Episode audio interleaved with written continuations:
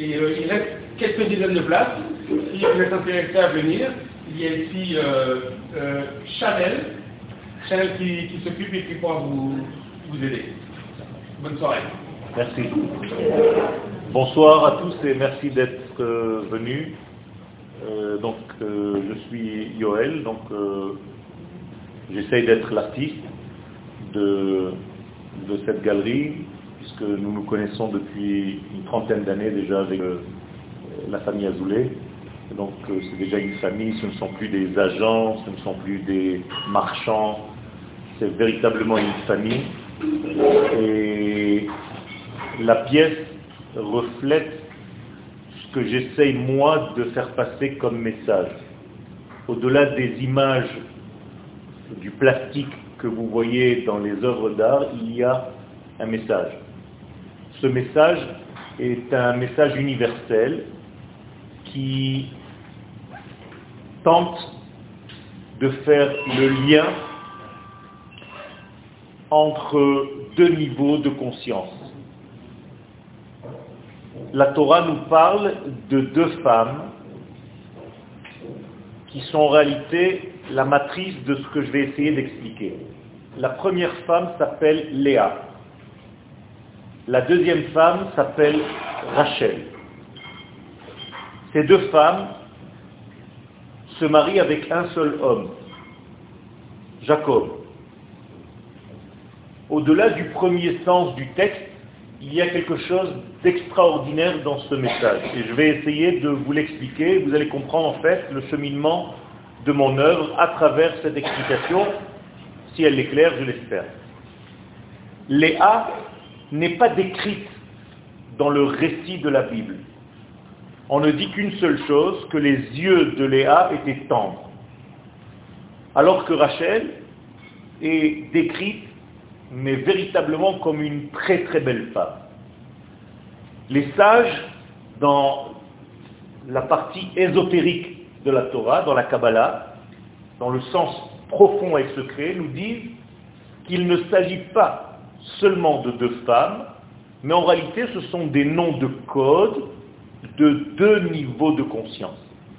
Léa est un monde caché, et c'est pour ça que le récit de la Torah ne développe rien du tout, seulement les yeux, car le sens de la vision est très élevé. Et Rachel, c'est le monde dans lequel nous sommes. Donc, la beauté, l'expression des choses. Il y a quelque chose à voir, il y a quelque chose à toucher. Léa et Rachel représentent en réalité donc deux niveaux qu'un seul être, Jacob, qui va devenir dans sa vie Israël, car il y a une évolution dans cet être, et en réalité c'est nous, c'est le peuple d'Israël, fait le lien, doit faire le lien entre ces deux femmes, et c'est pour ça qu'il épouse ces deux femmes. Ce sont deux sœurs qui en réalité représentent, et les sages nous disent qu'elles étaient jumelles, mais pas de vraies jumelles, c'est-à-dire très ressemblantes, et elles représentent en fait un monde caché et un monde dévoilé. Le monde des idéaux et le monde de la réalisation de ces idéaux. C'est comme si, lorsque je suis né, j'ai reçu un cadeau. Ce cadeau, c'est d'être artiste. On me l'a donné gratuitement. Je n'ai rien fait pour cela. Je suis né avec une âme d'artiste. J'ai reçu en fait Léa.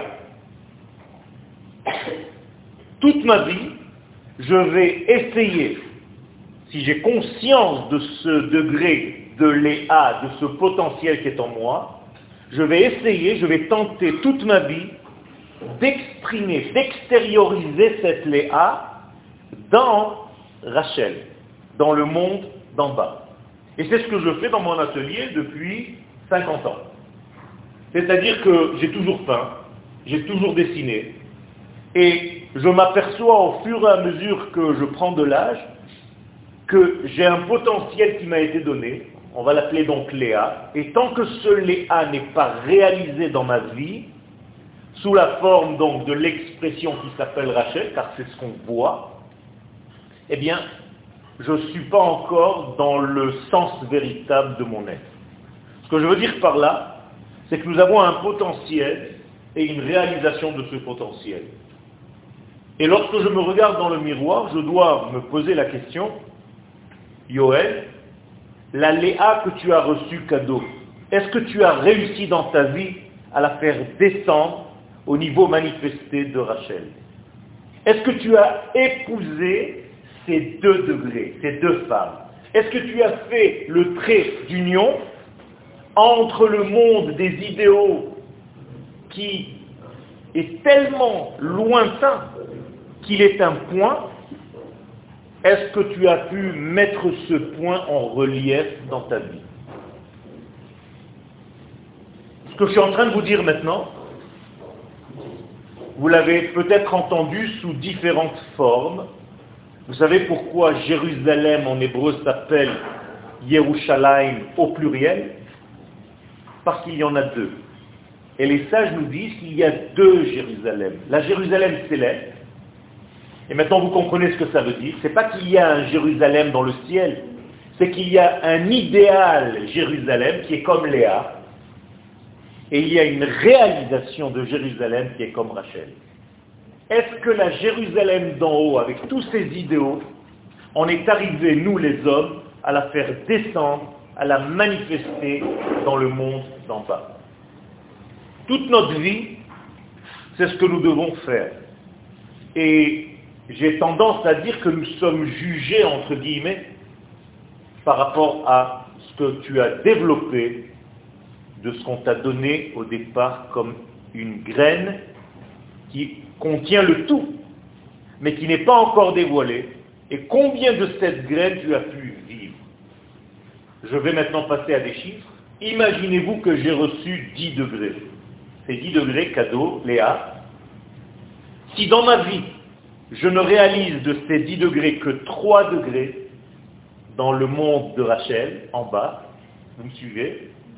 Eh bien, j'ai 7 degrés que j'ai ratés. On est d'accord? Ces 7 degrés s'appellent en hébreu l'enfer. L'enfer n'est pas un lieu. L'enfer, c'est le ratage, le manque par rapport à l'essence que j'avais au départ et ce que je vis de cette essence. En hébreu, ça porte deux noms, tout ce que je viens de vous dire. La ségoula, c'est le degré que je suis capable de faire. En hébreu, mesugal. Ségoula, c'est la même racine. Et le degré d'en bas, c'est la bechira, le choix. Donc je n'ai qu'un choix en réalité dans ce monde, qui est double, ou de réaliser ce que j'avais comme graine première, originelle, ou bien d'étouffer cette graine et de vivre une autre vie qui n'a aucun rapport avec ce que je suis dans mon sens intérieur. Et beaucoup de gens peuvent rater, et c'est très bizarre parce que en français on n'entend rien dans le mot rater, mais en hébreu, rater se dit les et qui donne naissance à un mot qui s'appelle chet, qu'on a l'habitude de traduire par une faute. En réalité, la faute n'existe pas, c'est un ratage. C'est un ratage de la cible que j'avais au départ. Je devais vivre 10 parce que j'ai reçu 10, et je ne vis que 2 ou 3 ou 4 ou 5 ou 6. Et le manquant, ce vide, c'est l'enfer. Vous savez ce que ça veut dire l'enfer en hébreu? Ce n'est pas un lieu où on brûle. Gehenom en hébreu veut dire un espace vide. Et maintenant vous comprenez pourquoi. Entre ce que tu étais et ce que tu as vécu de ce que tu devais être. À l'inverse, le paradis, Eden, comme le nom de la galerie, veut dire tout simplement délicatesse. Eden ne veut pas dire un jardin qui s'appelait Eden. C'était un jardin de délicatesse, c'est-à-dire des retrouvailles entre ce qu'il y avait en potentiel et ce que tu as réalisé dans ta vie de ce potentiel. Et Gan ne veut pas dire jardin. Gan, ce sont deux lettres, Guimel et Noun. Ce sont les initiales de Gouf et de Neshama. Donc le Gan Eden, ce n'est pas le jardin d'Eden, c'est tout simplement, est-ce que je suis capable dans mon corps, ouf, vivre ce que j'avais en potentiel dans ma Neshama Noun. Et ça, c'est le secret en réalité de l'art.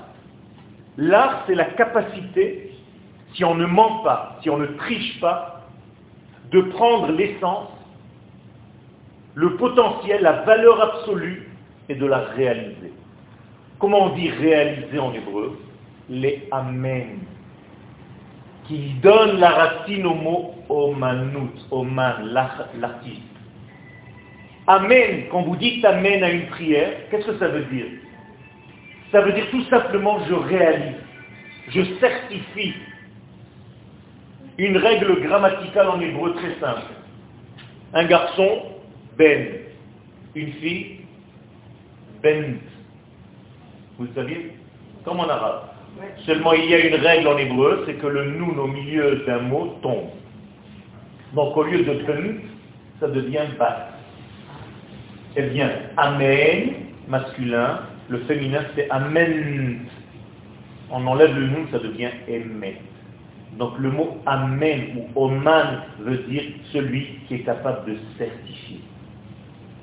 Les Hacher, les Amet, les Amen, c'est la même chose. Beaucoup de gens ne savent pas ça, même les Israéliens qui parlent l'hébreu. Et ce qui est extraordinaire, c'est lorsque je certifie quelque chose qui est de l'ordre de mon potentiel,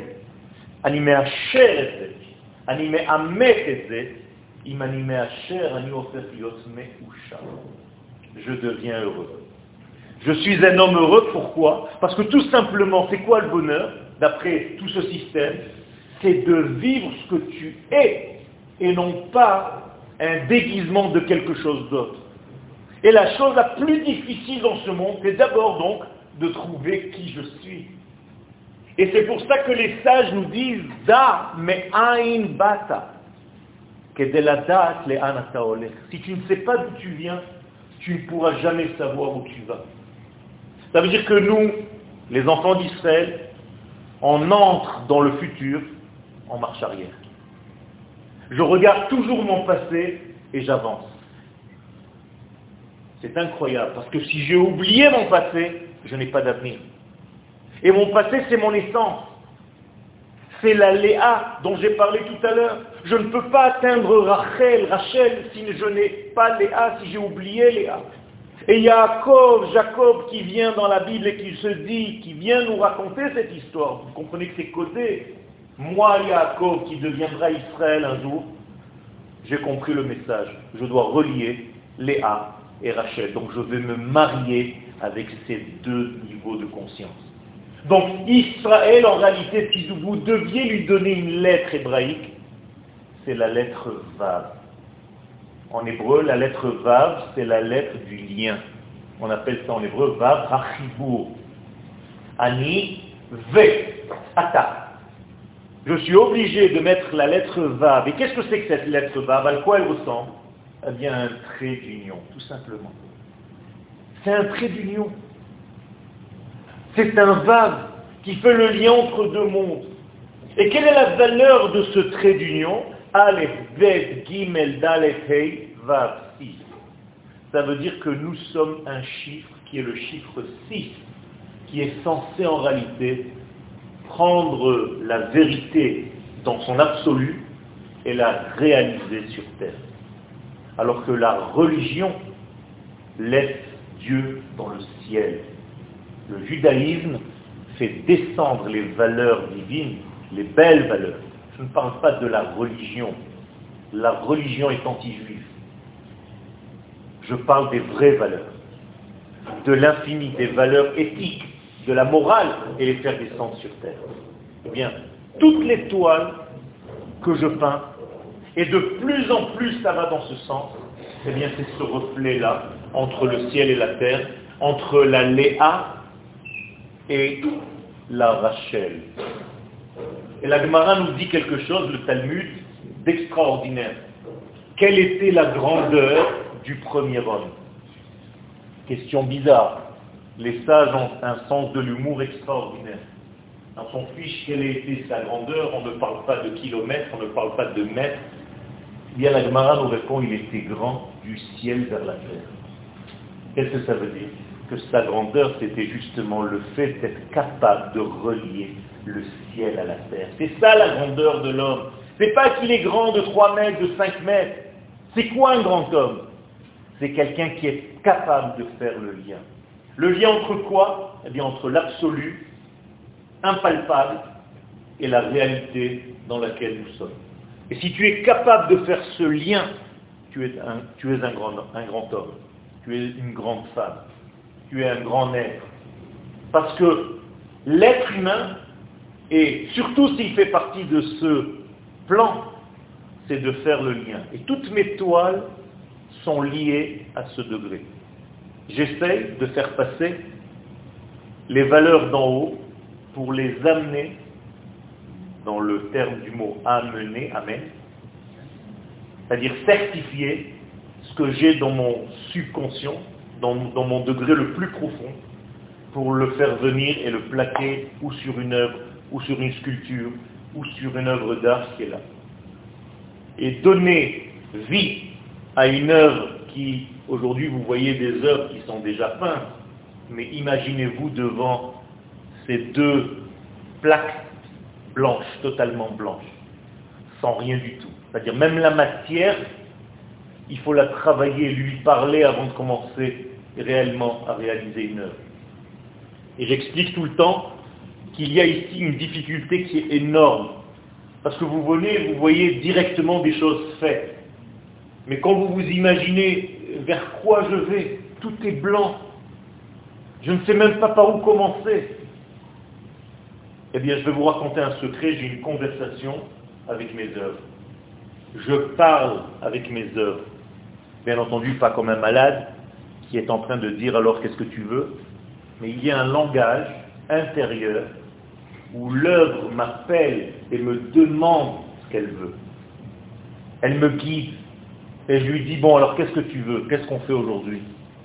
Moi et toi, toi et moi, on va te faire. Et c'est l'œuvre qui me dit, j'ai besoin d'un trait du côté droit. Est-ce que tu peux me le faire? Alors je dis ici, on me dit non, un tout petit peu plus à gauche. Ici, un tout petit peu plus à droite, tu as été trop loin. Et je lui dis cela, ça va, il me dit oui, là tu touches exactement le bon point. Comme un massage. Et je descends. Je descends, il me dit non, non, non, non, tu es parti trop, trop à gauche, reviens ici. Et j'essaye d'écouter, d'être à l'écoute. C'est très difficile. Et si je sens, et c'est une vérité, mes agents, mes amis le savent, si je sens que j'ai failli, que j'ai raté, que j'ai triché, eh bien, je recommence. Ce n'est pas possible. Il faut que je sois entier avec ce qu'il y a. Donc je vais remettre du blanc, je vais effacer pour écouter, pour être à l'écoute de ce que je suis en train de faire. Alors vous allez me dire, donc c'est pour ça qu'il y a une évolution, effectivement. Parce que ce que j'ai fait il y a 20 ans et ce que je suis aujourd'hui, je suis continuellement à l'écoute de, et je l'espère, un petit peu plus de profondeur de cette magnifique Léa pour la rendre Rachel, Rachel dans ce monde. C'est-à-dire qu'à chaque fois que j'entends Léa parler, elle est silencieuse, je vous l'ai dit tout à l'heure, la Torah ne dit rien de Léa. Elle est difficile à déceler, c'est un point, c'est une idée, c'est un concept. Et attraper un concept et lui donner un volume, je vous garantis que c'est très difficile. Et il faut sans arrêt faire un travail. Comment je développe ce point pour lui donner une forme? Et en hébreu, c'est extraordinaire. La lettre Yud, c'est le point. Quand vous écrivez n'importe quelle lettre en hébreu, ça commence par la lettre Yud. Eh bien, ce Yud, c'est comme le Léa d'en haut. C'est un concept, on ne sait pas quoi faire. Qu'est-ce qu'on peut faire avec un point? Tout. C'est le début de tout. À partir du moment où j'ai posé ma plume sur le papier, j'ai déjà écrit tout le roman. Il faut juste le développer. Mais avant d'avoir posé, c'est l'infini. Eh bien, la lettre Yud, écrivez-la en hébreu. Si j'avais un tableau, je vous l'aurais montré. Le Yud s'écrit Vav, Dalet. J'écris Yud. Yud, Vav, Dalet. Vous êtes avec moi Ça veut dire que la lettre Yud a donné déjà trois lettres. eh bien la lettre Yud du départ, je la mets de côté parce que c'est mon essence. Je prends le Vav et je le rentre à l'intérieur du Dalet et je viens d'obtenir la lettre He. Et la lettre He, c'est la lettre du volume par excellence. C'est-à-dire qu'elle a une longueur, une hauteur et un point dans l'espace. Je viens de former un cube. C'est-à-dire que du point Yud, je viens de donner un degré tridimensionnel et c'est ça, en réalité, la plus grande des difficultés. C'est pour ça que le nom de Dieu commence par un Yud et immédiatement après, il y a le He. Parce qu'il y a un développement. Et qu'est-ce que je fais avec ce He? Eh bien, je prends juste après le trait d'union va pour recopier ce He à la fin. Donc ça me fait Yud du départ, He, Vav et He c'est le nom de Dieu, ce n'est pas son nom, c'est le nom de l'univers. Traduction, nous sommes ici dans ce monde pour essayer de prendre des valeurs absolues et d'en faire une réalité. De la même manière que la graine qui se trouve dans le cerveau du père, en rentrant dans le corps de la maman, devient un bébé. C'est extraordinaire. Une goutte de semence qui ressemble à la lettre Yud a pris du volume à l'intérieur de ce ventre et le Léa, l'idée première, est devenu un beau bébé qui s'appelle Rachel, même s'il va s'appeler autrement, bien entendu. Donc nous sommes ici dans tout ce système-là. Alors il y a des toiles qui sont colorées et il y a des toiles qui sont plus au niveau du noir et du blanc. Pourquoi? Parce que le noir et le blanc, ce sont les parenthèses de la vie. C'est l'essence et le résultat de cette essence.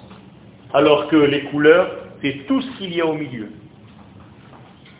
Et donc il est très difficile de peindre des toiles qui sont en réalité au niveau de l'essence, c'est-à-dire des extrêmes. Le noir, le blanc, le blanc et le noir. Il est beaucoup plus facile de peindre des toiles en couleurs.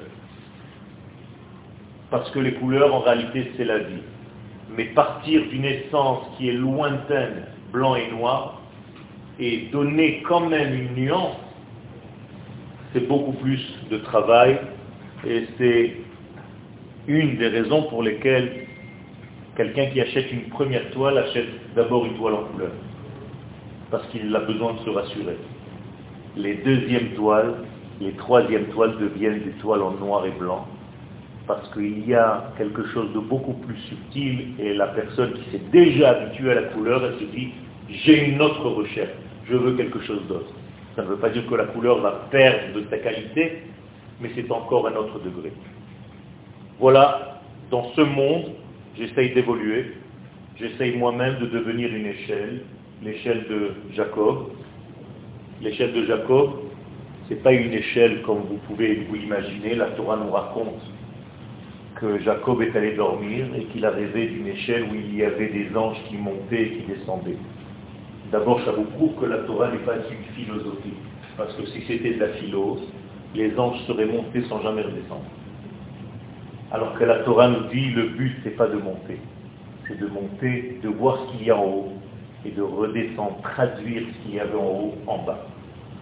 Donc l'essentiel, et je le dis à mes élèves lorsque j'enseigne, quand vous êtes rentré au centre d'études, mon rêve, c'est que vous en sortiez. J'en ai marre de vous voir ici. Ils ne comprennent pas. Ils me disent, on est venu étudier. Je dis, mais ce n'est pas la vie.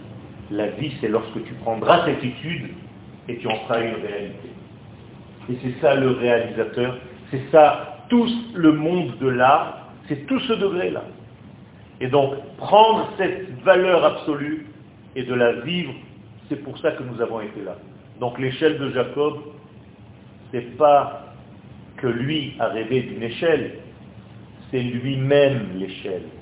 C'est d'ailleurs ceux qui lire l'hébreu, c'est en lui. C'est pas dans son rêve d'échelle qui est loin de lui. C'est lui l'échelle. C'est vous l'échelle. C'est moi l'échelle. Je suis une échelle de valeur où il y a des énergies qui montent vers Léa, pour voir ce qui se passe là-bas et qui doivent redescendre pour traduire ce qu'ils ont vu en haut et en faire une réalité d'en bas. Voilà comme, comment j'appréhende l'art, comment je suis face à l'art, et c'est une difficulté. C'est un grand bonheur, mais avant que ce bonheur se réalise, ne se réalise, il y a des moments de tension, de difficulté, il y a des moments de vide, il y a des moments de solitude. On est très solitaire. On est presque comme les pilotes d'avion. Les pilotes d'avion de chasse israélienne sont très solitaires. Eh bien moi je suis un solitaire dans mon atelier qui essaye d'écouter, qui essaye d'être à l'écoute de l'univers. C'est pas facile. Ça paraît être orgueilleux, ce n'est pas de l'orgueil, au contraire plus je vieillis, plus je connais ma place, et croyez-moi, on est très petit. C'est énorme ce qui se passe.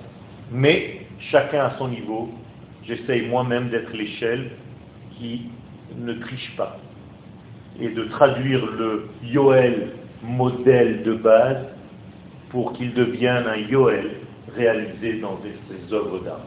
Et si un jour j'arrive à le faire, et qu'il n'y a pas de décalage entre le Yoel de départ des idéaux et le Yoel de la réalisation, alors j'en suis très heureux. Je vous remercie pour cette écoute.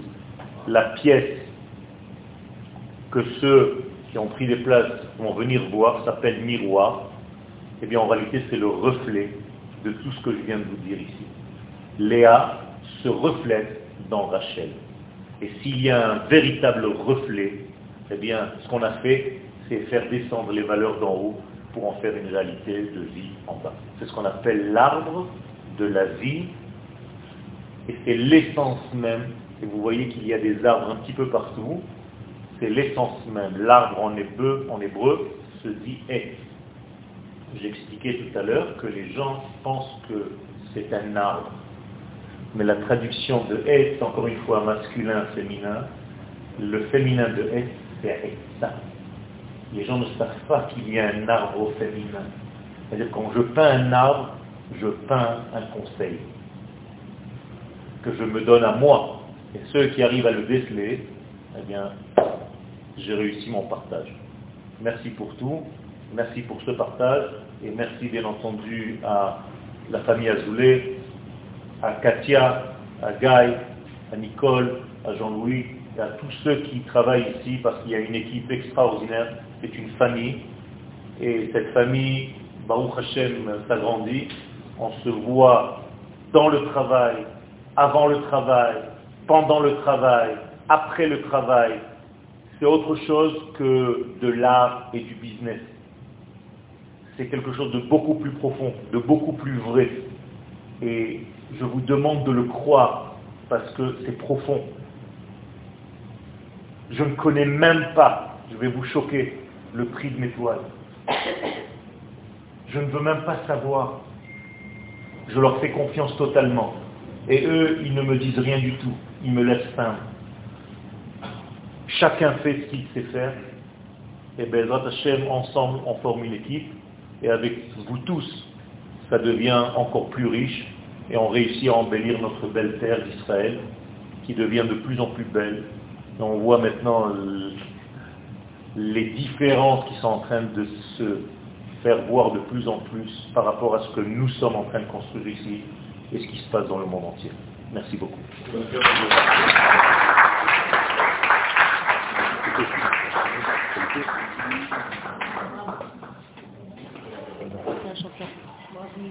Merci. C'était différent, hein Je t'ai promis. Ça va Emmanuel Comment tu vas Ouais, Bien Je t'ai envoyé le... J'ai pas... Ah.